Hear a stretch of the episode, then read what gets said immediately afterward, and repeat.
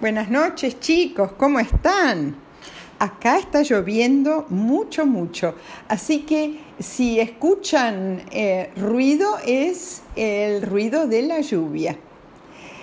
Espero que hayan pasado un lindo día, que hayan estudiado mucho y este es el último esfuerzo porque pronto están por terminar las clases, las clases por Zoom y van a poder descansar. El cuento que les voy a contar hoy lo escribió especialmente para ustedes mi amiga Susana y se llama El Baúl. Empecemos. En muchas casas, bajo el techo, hay una habitación que algunos llaman altillo y otros buhardilla. Generalmente ahí se guardan las cosas viejas o cosas en desuso que uno piensa que va a necesitar en un futuro, pero en realidad duermen ahí muchas veces cubiertas de polvo. Emi y Benja, dos hermanos, y su perrita Lulu tenían la costumbre de escaparse a la hora de la siesta a explorar junto con sus amigos, sus compañeros de colegio, los altillos de sus casas. Y si eran casas abandonadas, mejor todavía. A veces descubrían cosas interesantes, otras, en las casas abandonadas, algún lingera y casi siempre ratones, ratoncitos y araña. Esta vez fue la casa azul. En el barrio decían que a veces se veían luces ahí, pero no vivía nadie desde hacía algún tiempo. Lulú, la perrita de orejas largas, encabezó la partida y subió hasta el primer piso de la casa azul. Poco después apareció con una polvorienta muñeca de trapo en la boca. Las habitaciones estaban vacías salvo por una mesa rota, un par de sillas destartaladas y una cama muy sucia. Luego subieron al altillo y ahí, entre canastos, botellas y papeles, descubrieron un baúl medio roto. Emi se animó a abrirlo y ¡puf! salió una nube rosa y dentro de ella una hada rubia con ropa de color celeste y una varita mágica. Tocó a Emi y la convirtió en una princesa con un vestidito lleno de estrellitas. Luego tocó a Benja y le puso un sombrerito verde, unos enormes bigotes y pantalones con tiradores.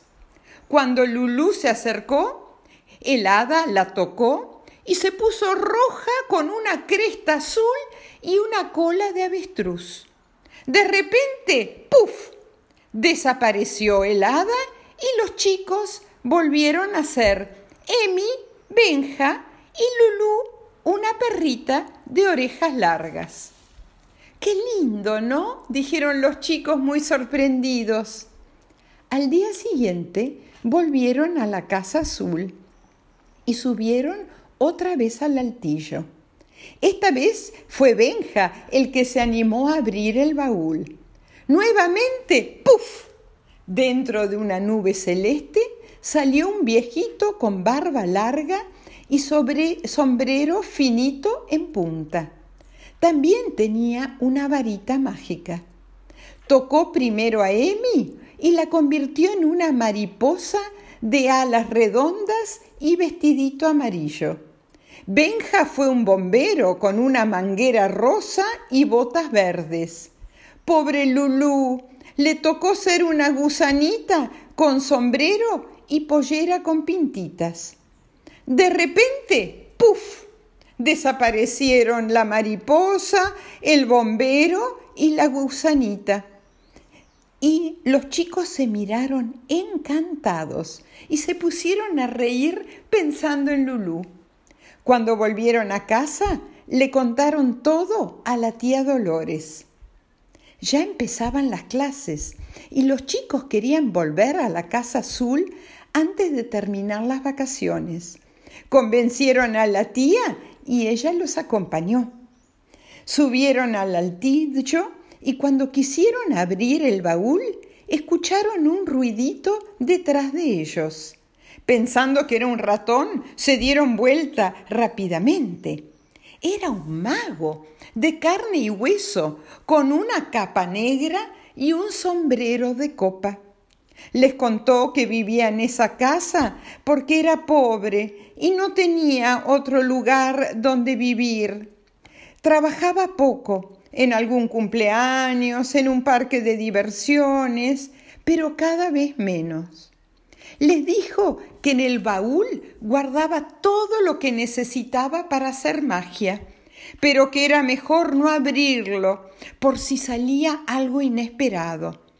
Los chicos se miraron entre sí, pero no dijeron nada.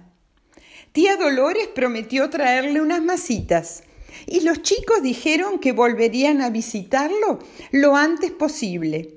Lulú le movió la cola con alegría y casi se lleva la varita para jugar. Y colorín colorado, este cuentito de Susana se ha terminado. Espero que les haya gustado y después mándenme comentarios para pasarle a Susana. Bueno chicos, que duerman muy bien esta noche y les mando como siempre un beso tren o varios besos tren